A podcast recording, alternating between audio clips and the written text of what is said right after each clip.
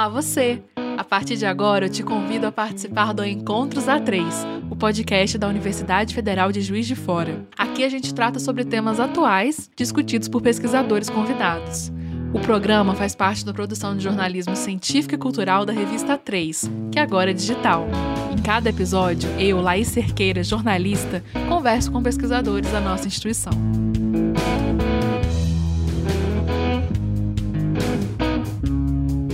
No episódio de hoje, nós falaremos sobre a importância da vacinação nesse cenário epidemiológico atual da pandemia de Covid-19. E para falar sobre isso com a gente, nós convidamos o pesquisador Ari Watanabe, professor do Departamento de Parasitologia, Microbiologia e Imunologia do nosso Instituto de Ciências Biológicas aqui da UFJF, e a pesquisadora Sandra Tibiriçá, professora efetiva do estágio de Medicina Comunitária e Atenção Primária em Saúde aqui na nossa UFJF. Oi, professores, é um prazer receber vocês aqui né, para discutir esse tema de extrema importância atualmente. Olá, pessoal, prazer estar com vocês. Estamos tentando ficar bem, né? E vamos ficar cada vez melhores com a vacina, com a chegada da vacina cada vez mais, cada, cada dia que passa a gente vai melhorar um pouco mais, né? Mas estamos bem e é um enorme prazer falar com vocês. Olá, pessoal. É, Espero que a nossa conversa aqui ajude a esclarecer algumas dúvidas, pessoas terem informações melhores aí do que a gente vem recebendo às vezes, né? Com certeza. E eu já quero começar a nossa conversa aqui falando sobre os motivos, né, que fazem a imunização contra a COVID-19 ser tão relevante. Então, primeiramente, Sandra, queria que você explicasse para a gente o porquê né, que é importante cada vez mais pessoas se vacinarem nesse momento em que a gente ainda está inserido né, no cenário da pandemia. Por que, que é importante esse foco agora? Então, olha só, é, a vacina, Laís e todos, sempre foi um dos focos de importância na medicina. A gente teve mudanças epidemiológicas fantásticas no mundo, no Brasil e no mundo, por conta da vacinação.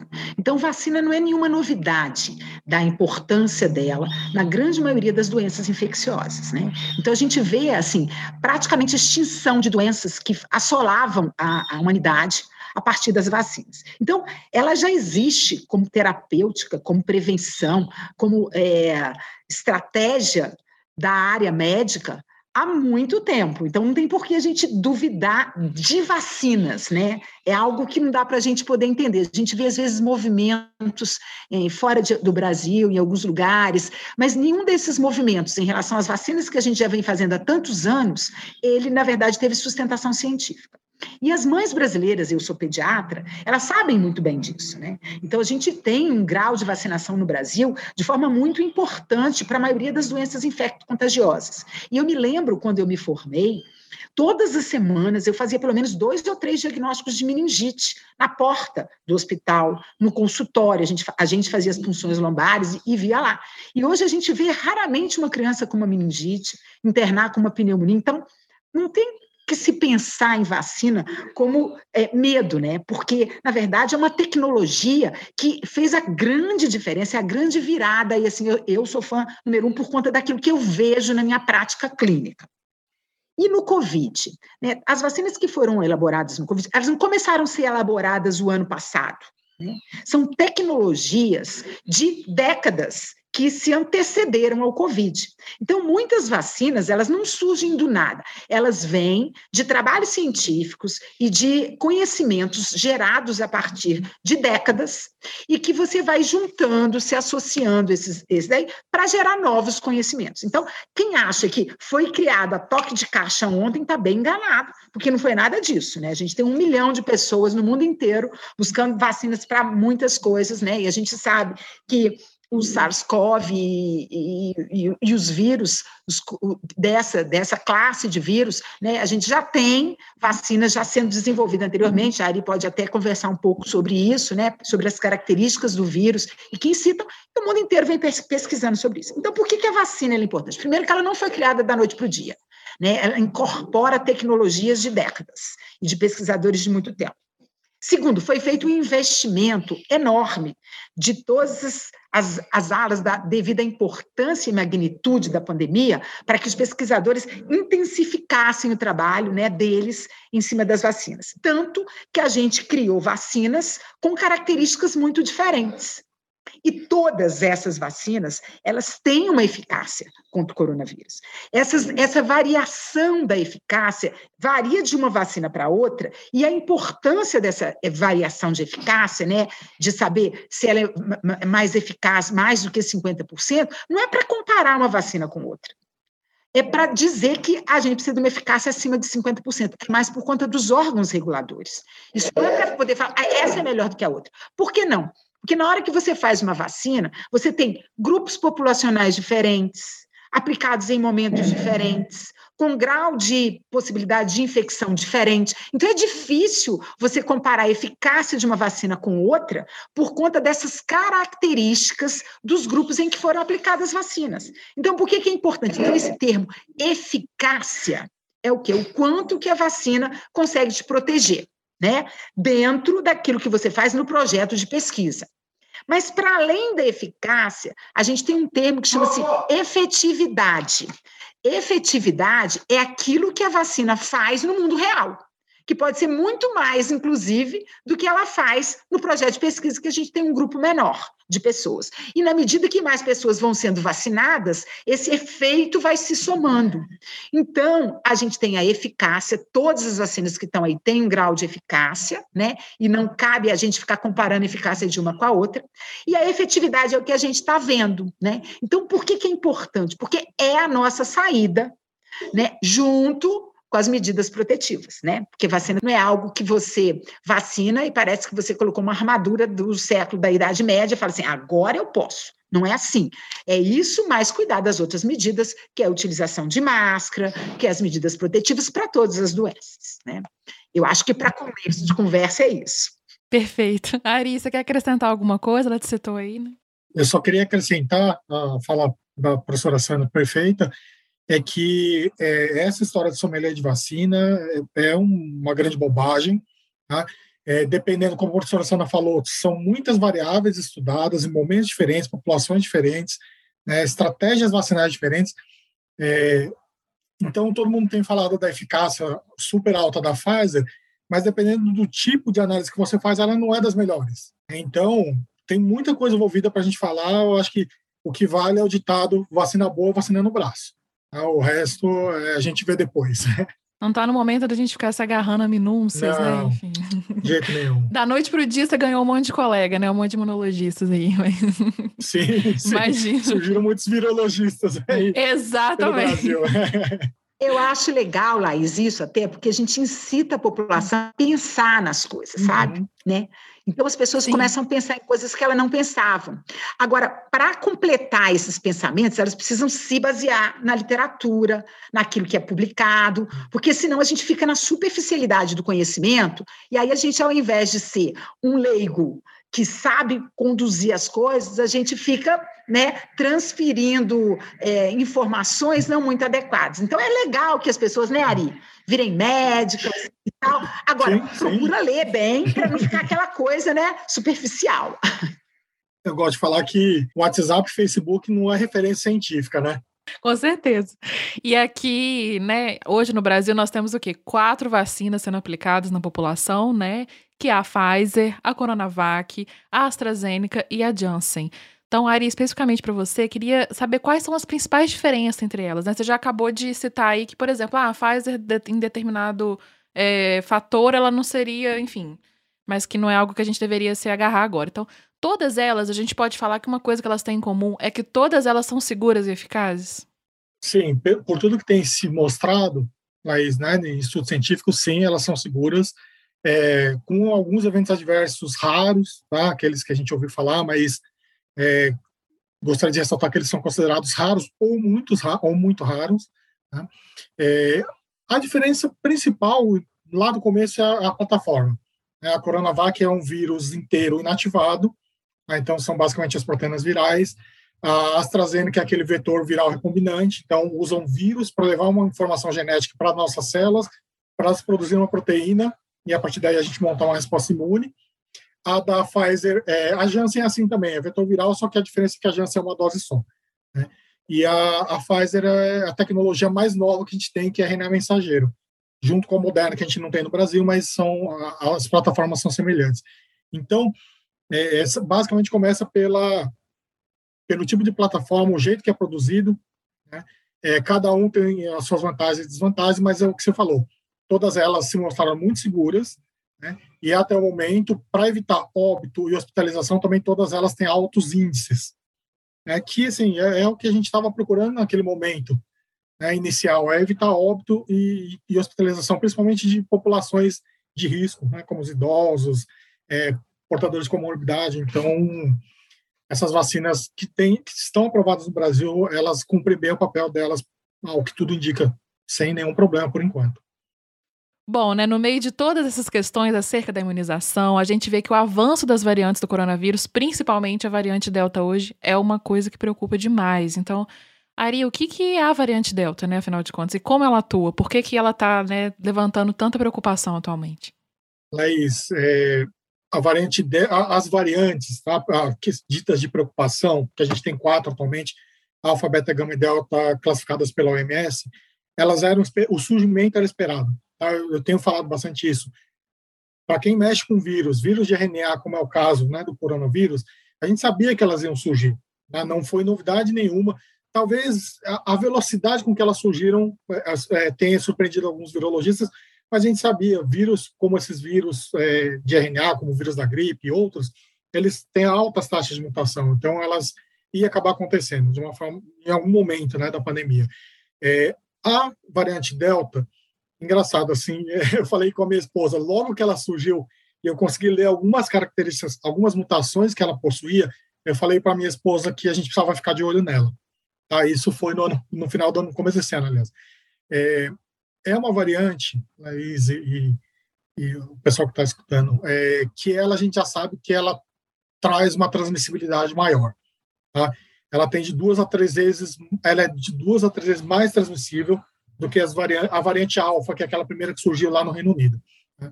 Então, isso a gente já sabe que ela, ela realmente é mais transmissível. Um outro estudo tem apontado que ela pode ser mais grave, mas isso ainda não está é, é, definido, não está bem estabelecido. Tá? É, eu mesmo ainda tenho dúvidas sobre a maior patogenicidade, a maior é, poss possibilidade de causar doença dessa variante. Só que o problema é que quando ela está dominando e tem muita gente não vacinada, muita gente infectada, é claro que os números podem aumentar né, de hospitalização e óbito.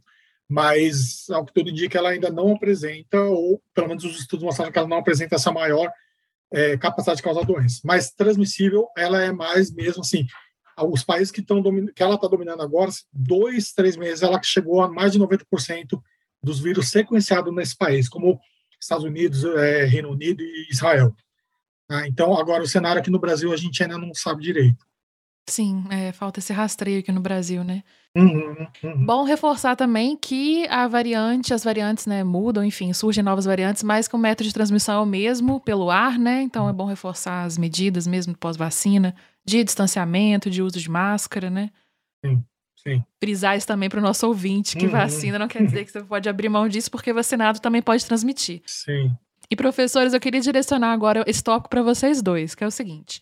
Quais são os impactos da vacinação no cenário epidemiológico do mundo e também aqui em Juiz de Fora? Né? A gente pode afirmar que a redução do número de vidas perdidas nas últimas semanas é devido ao avanço da vacinação? Então, isso depende, isso é uma coisa muito interessante. A gente pode, sim, afirmar isso. A gente pode afirmar sem medo de errar. Eu já vou começar pela Coronavac, que foi a primeira que chegou no Brasil, que nós profissionais de saúde tomamos primeiro, né? Então, a vacina da Coronavac, como o Ari brilhantemente disse, como que ela foi produzida? Né? Então, eles fizeram uma cultura de células, inativaram o vírus, e aí a vacina ela foi produzida a partir desse vírus morto, inativo. Então, todo o vírus é injetado. Todas essas vacinas, elas produzem, induzem na nossa célula a produção de anticorpos contra a proteína S do vírus, aquela proteína que dá as espículas e que dá maior virulência. Então, todas elas, elas de alguma forma vão induzir a nossa célula a produzir anticorpos contra a proteína S. Né? Então, a gente espera que essas vacinas todas, de alguma forma, estejam preparadas para as variantes, inclusive, que cheguem, de alguma forma. Tá? Então, a gente espera que sim. E no caso do coronavírus, que foi a vacina que eu tomei, que foi a primeira que chegou, nossos profissionais de saúde, logo nos primeiros meses, a gente viu uma redução grande do número de internados de idosos, que foram os primeiros vacinados. e depois e um aumento do número de pessoas entre 40 e 50 anos que não tinham se e a gente lidava aqui em Juiz de Fora, né? Eu junto com a Ari, lá no grupo que trabalhou com o PCR, o Ari diretamente com o PCR, a gente trabalhava com as ILPIs, com as instituições de longa permanência. Quando começou a infectar aquilo, nós quase morremos aqui com as ILPIs em Juiz de Fora, que a gente fez um trabalho diretamente, até hoje eu tenho um grupo com eles, e era um tal de vai lá na ILPI, coleta o sangue, não sei o quê, precisamos vacinar esse pessoal, esses idosos. Então, assim, a gente tinha com eles, e aquilo dava um desespero. Quando começou eles, assim, essa vacinação, a gente viu muito a redução nas ILPIs. Hoje elas hum, ficam. Era uma loucura. Sandra, precisa do pessoal da universidade vir aqui coletar, por favor, porque tem não sei quem doente. E a gente quase morria com os surtos que tinham lá. Então, com isso, a gente já viu. Então, isso é uma prova, obviamente, de que houve uma redução, sim. Depois foram chegando as novas vacinas. Depois chegou a Astra a AstraZeneca ou vacina de Oxford e tal, que ela é um pouco diferente, que nem o Ari falou, da Coronavac, né? A produção dela é com tal do vírus recombinante. Então, o que, que acontece? Ele pega um vetor de um vírus, esse vetor de vírus é que vai carregar o vírus que a gente precisa para poder estimular a nossa célula a produzir os anticorpos contra essa bendita dessa proteína S. Então, ele, quem transporta o vírus para nosso, nosso corpo é outro vírus. Aí a pessoa fala assim, e se esse outro vírus... Não, ele não replica. Ele é inativo, ele, ele não é capaz de replicar, ele não é replicante. Então, ele só carrega, como se fosse um ônibus que carrega. Então, tanto a Oxford quanto a Janssen, que é da Johnson, ela, ela trabalha desse forma, carregando o vírus lá para dentro. Né? E aí eles vão estimulando também o nosso sistema imunológico, né? E a mais moderna, modernosa de todas, né, é a Pfizer e a Moderna, as duas. Aí é uma coisa bem diferente de tudo que a gente tinha, que ela produz o quê? O RNA mensageiro. Olha que coisa fina, é uma, uma maravilha. Vai, estimula a gente a produzir também os anticorpos. Então, assim, a gente espera que todas essas, de alguma forma, vão nos dar alguma proteção, porque elas vão contra a proteína S. Obviamente que a partir do, do, que o tempo vai andando, a gente vai observar se precisa de uma dose, precisa de duas doses, precisa replicar três doses. Isso a história vai contar. Então a gente não pode ficar aqui esperando, ah, eu queria fazer Pfizer. Não vou fazer Coronavac, eu queria fazer Pfizer. Assim, é um erro grosseiro, porque você está eh, deixando de vacinar e de aumentar o número de vacinados no Brasil.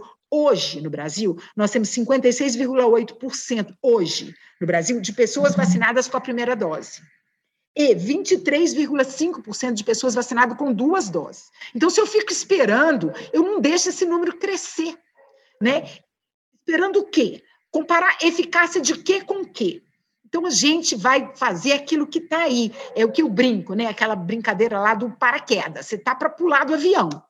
Você quer ir com ou sem paraquedas? Eu quero ir de paraquedas. Ah, tá, mas tem um paraquedas vermelhinho, verdinho. Tá, pode ser que o vermelhinho fique mais bacana na hora de aparecer na foto. Mas todo mundo vai me salvar. Então, gente, segura o paraquedas e pula do avião, porque é o jeito que a gente tem de vencer essa pandemia nesse momento. Perfeito, perfeito. O que, que você complementa, Ari? Eu acho que a gente, com certeza, também concordo com a professora Sandra, a vacina, a gente está vendo, já viu um impacto nos idosos, está vendo agora nas outras faixas etárias, é inegável que tem um, um dedo da vacina nessas quedas. Eu acho que também já, já, a gente já tinha chegado no momento em que uma certa parte da população também já tinha se infectado. Eu acho que juntou talvez esses dois fatores para ajudar a diminuição. É, de qualquer forma, as medidas estão aí, como a gente está falando, né, elas precisam continuar, como a professora Sana falou, eu também tomei vacina na primeira leva, em janeiro, fevereiro ali, eu já tomei a vacina, a Coronavac. Eu estou me cuidando como, como ou mais do que quando eu estava sem vacina. Ah, então, continuo usando máscara, eu piso fora de casa, uso máscara, mantenho o distanciamento, dou bronca na fila do supermercado em quem encosta muito na gente, ah, olho feio, então tudo isso a gente tem que manter. A gente não, eu não pode relaxar até a gente ter dado um passo realmente, efetivamente grande para tentar diminuir a transmissão desse vírus no país. Acho que isso é um sintoma também de preocupação com o outro, né? Porque a, a vacina ela pode dar uma, uma segurança pra gente de ah, a gente pode. A chance da gente desenvolver um quadro mais grave é bem menor. Mas aí, no caso, a gente continua se preocupando para que não seja transmitido, né? Que não as variantes não, chegam, não cheguem mais rápido, que mais pessoas não transmitam. Enfim, então faz todo esse sentido e é bom reforçar isso. Isso, Laís, que você falou é muito importante, porque é bem menor, não é 100%. Então, tem pessoas que foram vacinadas das duas doses que vão parar na UTI. Não tem nada 100%. Né? Porque a pessoa fala assim: vem cá, mas o fulano não tomou duas doses, ele não foi para a UTI e às vezes morreu? Pode acontecer, porque depende de várias coisas. Depende da vacina, que nunca é 100%, mas depende da imunidade, depende de outras doenças que a pessoa possa ter, depende da gravidade, depende da doença, depois ela pode morrer da comorbidade. Então, assim, pode morrer mesmo vacinado, pode bem menos do que era antes. Mas pode acontecer. Então é isso que o Ari diz, entendeu? É, quem diz lá que eu tenho alguma questão, será que tem alguma coisa genética que predispõe? Você, a gente ainda não sabe, porque a história está sendo escrita. A verdade é que a gente vê que, de forma geral, a gente vê que a coisa vem melhorando por conta disso tudo que o Ari trouxe. Mas é engraçado que à medida que a gente vai vendo as pessoas mais velhas vacinar, os novos, os novos vão ficando mais doentes. Por quê? Porque eles ainda não foram vacinados né? Então, isso mostra que a vacina realmente tem uma eficácia. Sim, e é bom a gente reforçar isso, porque quanto mais vacinados a gente tiver, mais vão ser as pessoas, vão surgir mais casos de pessoas que vacinaram e foram hospitalizadas, e surge essa confusão, né? Então, quanto maior o número de pessoas vacinadas, vai, consequentemente, crescer esses casos também. Não quer dizer que eles são, é, provam a vacina de uma forma errada, né? Que eles estão, assim, né, desqualificando a vacina, mas sim que com o maior número de pessoas vacinadas, vai ser mais comum isso acontecer. Isso não impede, tem sempre algo. Com certeza, Leis. Se a gente fizer um cálculo rápido de que a vacina é 95% eficaz, 95% eficaz e 5% vão ficar doentes e eventualmente ir para o hospital, isso é 5 em 100. Se a gente multiplica isso por 10, seria 50 em mil já, entendeu? Então a gente acaba vendo mais casos, mas a porcentagem está dentro do esperado. Ainda ela, ela eu, é claro que a gente colocar número em vida é complicado, mas está dentro do esperado e perto do total de pessoas que poderiam virar óbito sem a vacina, ainda é um, um, um número pequeno, tá? sem colocar peso, claro, né, na, na, vida das pessoas, mas é, era esperado, e como você tem toda razão, isso vai aparecer, sim, conforme mais gente for vacinado, é, é, infelizmente esses 5%, vamos supor, ainda vão aparecer mais. Sim, por isso que é importante continuar né, com as medidas, igual você mencionou também muito bem.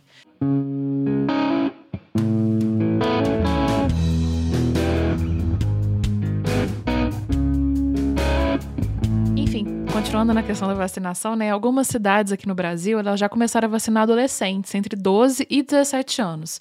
E a recomendação atual é que essa imunização aconteça somente quando toda a população adulta tiver tomado pelo menos uma dose né, do imunizante. Aí eu queria saber de você, Ari, se é seguro vacinar adolescentes acima de 12 anos. Tem muitas pessoas com essa dúvida no momento. Né? Uhum. É, eu, eu vou falar da parte virológica, acho que da parte clínica, a professora Sandra é pediatra, ela sabe muito melhor que eu, né? É, é, da parte virológica, Laís, o que eu tenho notícia até agora de estudos é, em média escala, tá? não são estudos clínicos com centenas de milhares de pacientes, foram estudos um pouco menores, mas a única que tem aprovação é, e tem dados mais robustos é a Pfizer. Tanto é que me parece que é a vacina que seria dada para, os adolescentes aqui no Brasil, até onde eu vi. Né? É, mas outras vacinas, inclusive Coronavac, outras vacinas estão em estudo. Eu acho que até o final do ano a gente deve ter dado mais robusto das outras vacinas para serem aplicadas nos adolescentes e, e jovens. Tá? Mas a única que, por enquanto, tem esses estudos e é, é, realmente mostra-se segura, não, não foi encontrado nenhum problema mais grave, foi a da Pfizer. Bom, então é isso mesmo, a Ari é a Pfizer, né, acima de 12 anos, e lá fora já está sendo feita, né, já está com uma experiência boa, essa vacina da Pfizer, acima de 12 anos. E a Pfizer está trazendo ainda algumas é, promessas, porque ela dividiu em três grandes grupos, de seis meses até cinco anos, de 5 anos a 11 anos e acima de 12. Acima de 12 já está sendo usado lá fora, as crianças estão sendo chamadas para vacinar, tem a segurança. A gente tem observado alguns casos de miocardite na, nos pacientes mais jovens, né, nas crianças mais jovens, mas mesmo assim, o FDA americano está dizendo o seguinte: mesmo com esses casos de miocardite que foram relatados, vacinem, porque o, o custo-benefício e a efetividade tem sido melhor do que não vacinar. Né? Então, toda vez que você começa com uma vacina em criança, né, a gente pode ter efeitos colaterais, e aí vamos ter que olhar isso, mas mesmo assim, a orientação é que se vacine acima de 12 anos, tá? A Pfizer, então, está liberada e tal. A Janssen está trazendo uma proposta de uma dose única, né? A, a mesma a vacina de vetor viral de dose única para crianças, é, acima de 12 anos também, de 12 a 17 anos, mas ainda não está liberado para a gente aqui. Ele já está com teste lá fora. Engraçado que a Coronavac, a China é que está mais adiantada. Ela está fazendo Coronavac acima de três anos para todo mundo.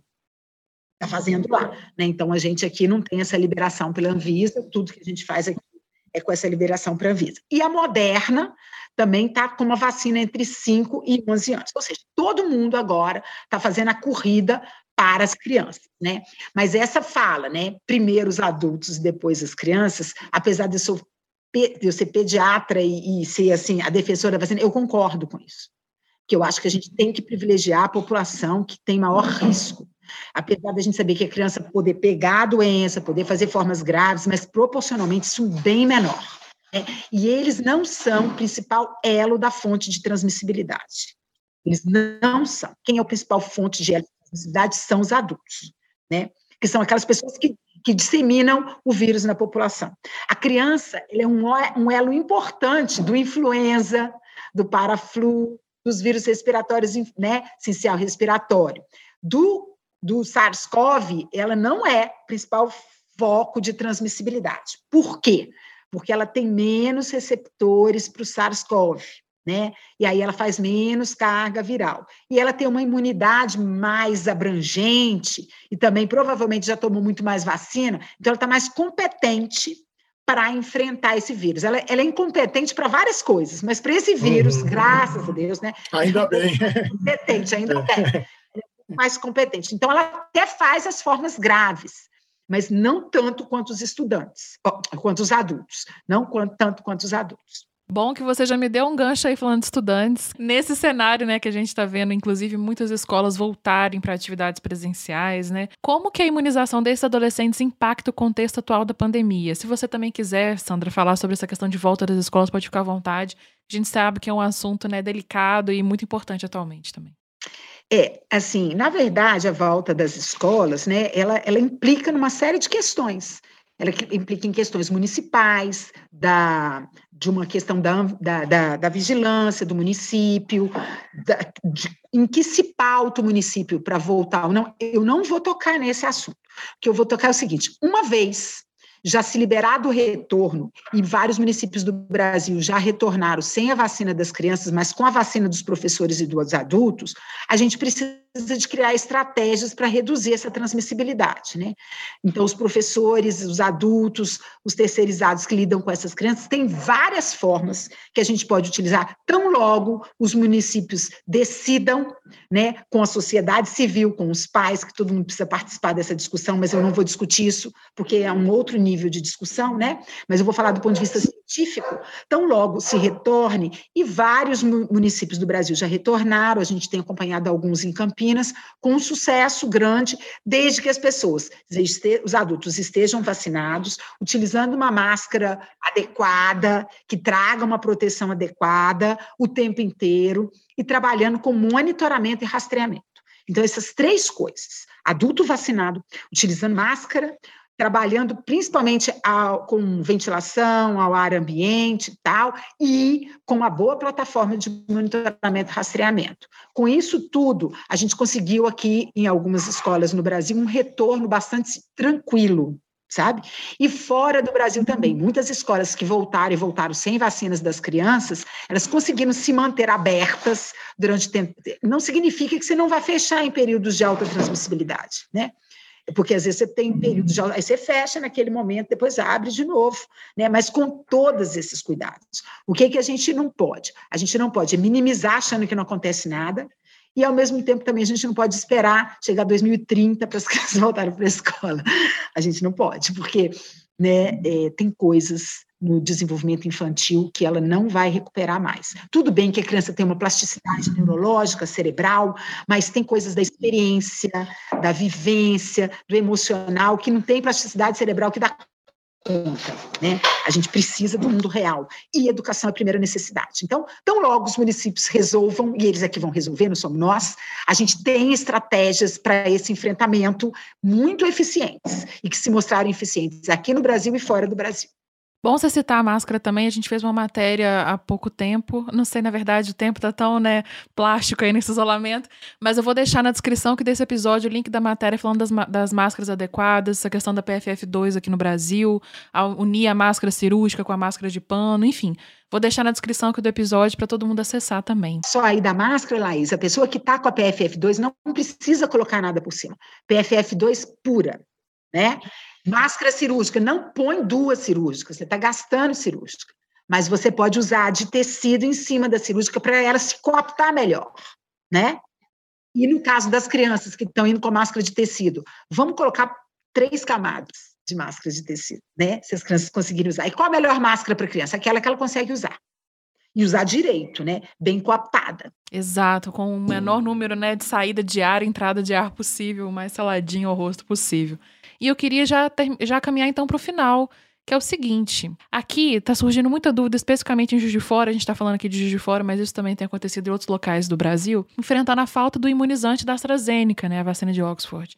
Falta dela é para a segunda dose, especificamente. E aí vem questionamentos, né? Quem tomou a primeira dose da AstraZeneca, ela pode tomar a segunda dose da Pfizer? Queria perguntar especificamente para a Ari. A gente teve uma notícia na última semana, né, Ari, de que é, o Ministério liberou a aplicação da segunda dose de Pfizer para quem tomou a primeira da AstraZeneca, visto que a gente está aí né, nessa iminência de ter falta de AstraZeneca para a segunda dose.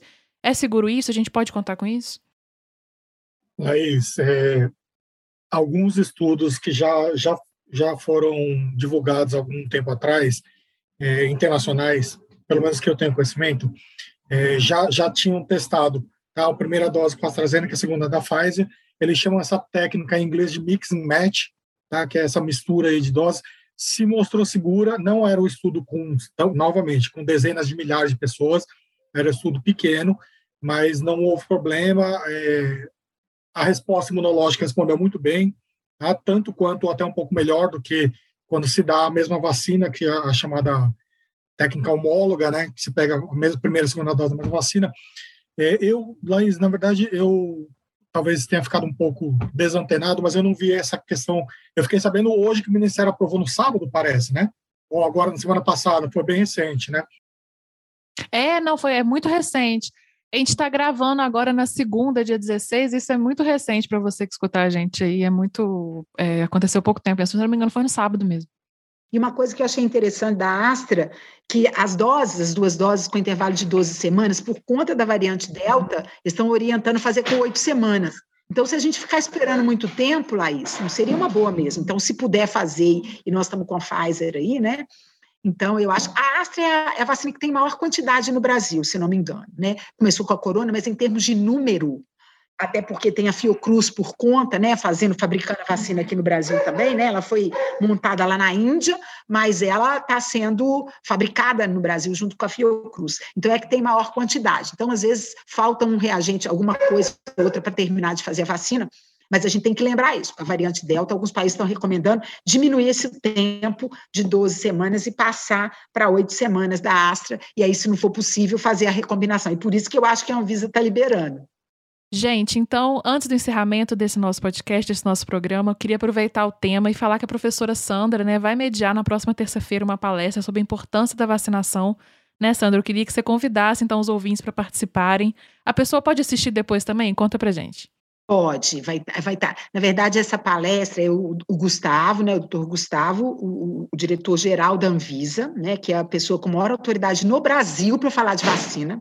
Né, então, ele vai falar da importância da vacina e como é que está sendo a vacina realizada no nosso país. Então, foi uma coisa bastante legal desse grupo de, de pesquisa que eu faço parte lá em Campinas com a Unicamp.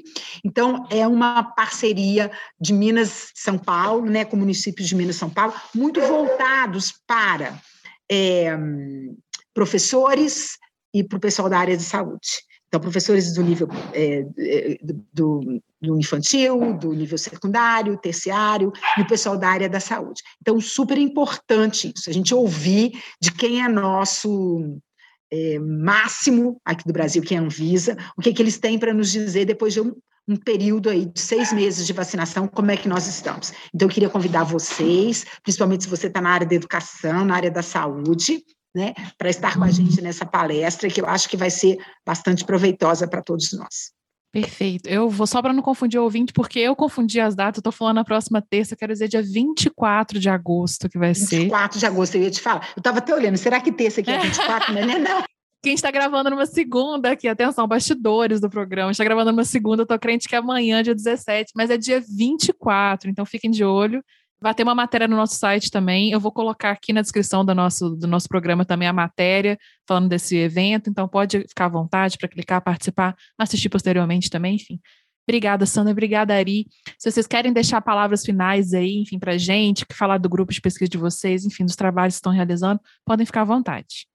Não, eu só queria agradecer a oportunidade, né, de, de, de, da gente poder estar aqui conversando com vocês, compartilhando um pouco do que a gente vem estudando e dizer isso aí, né, é uma tríade de enfrentamento coronavírus, coronavírus é uma pandemia que ela não, não vai sumir do mapa como a gente esperava em pouco tempo, não é. A gente vai aprender a lidar com isso, né? A gente precisa de enfrentar, agora enfrentar com responsabilidade, enfrentar de forma científica, né? E sem criar situações que às vezes nos afastem daquilo que pode nos tirar da pandemia. Né? Hoje em dia, assim, essa dificuldade com a vacina, essa hesitação em vacinar, ela atrapalha. Né? Então, se as pessoas quiserem se informar mais, a gente pode estar entrando em contato para a gente poder deixar o material e aí a gente seguir juntos, porque a gente só tem um jeito de sair dessa pandemia todo mundo junto, todo mundo junto fazendo a sua parte. É isso, então estamos aqui disponíveis. A Universidade Federal de Juiz de Fora, sempre procurando fazer aquilo que a gente gosta de fazer bem, que é passar as informações, todas baseadas uh, cientificamente e com, a, com todo o, o, valor que eu acho que essa instituição tem de pesquisadores que lutam o tempo inteiro para a gente fazer bem o nosso trabalho, como todo mundo luta nesse município para fazer também o seu trabalho. Mas eu só Queria agradecer também é, o convite, a oportunidade de estar de novo com a professora Sandra aqui e com você e reforçar que realmente não é um momento, eu sei que está todo mundo cansado, inclusive a gente muito cansado, mas não é o momento de baixar a guarda. Eu acho que é exatamente o momento de dar aquele gás final para a gente continuar empurrando esse vírus o mais longe possível da gente. Se a gente baixar a guarda, a gente está vendo que isso pode não dar certo. É, em outros países a gente já, já viu que, que tiveram problema com isso. Então, acho que é manter a guarda alta, tomar os cuidados, vacinar o máximo possível de pessoas, como a professora Sara falou, que quanto mais rápido isso acontecer, antes a gente vai sair dessa situação. Perfeito. Muito obrigada. Eu que agradeço você, eu que agradeço a Sandra também. Agradeço o ouvinte, agradeço a Yara, Yara Maia, nossa produtora, que também acompanhou a gravação, também fez todo o corre da produção. Muito obrigada, Yara. É, e, mais uma vez, reforçando também para o ouvinte, obrigada a você que está nos escutando, é o nosso sentido de estar aqui, né? O Encontros A3 sempre vai contar com pesquisadores da FJTF para conversar sobre temas de interesse público. Lembrando que esse é um papel da universidade, como a Sandra bem falou, né? Que é democratizar o acesso à ciência e ao conhecimento produzido aqui. Se você conhece alguém que precisa ouvir sobre esse tema, se interessa por esse tema, indica esse programa, indica esse episódio. Os seus comentários, as suas impressões, as suas sugestões, também é tudo bem-vindo. Então fique à vontade para conversar com a gente pelas redes sociais oficiais né, da UFJF. Lembrando também que esse podcast é vinculado à revista 3 da UFJF, de jornalismo científico e cultural. Você pode acessar todo o nosso conteúdo, que vai além do texto, no site revista A3, o numeral 3, né? Revista A3 www.fjf.br. Lembrando que também a gente tem conteúdo de divulgação científica vinculado ao nosso portal oficial, que é o fjf.br. A gente também tem matérias de divulgação científica, tem conteúdo lá sobre ciência, sobre os pesquisadores da universidade, então também fica de olho no nosso portal. Por hoje, ficamos aqui. Um abraço e até breve.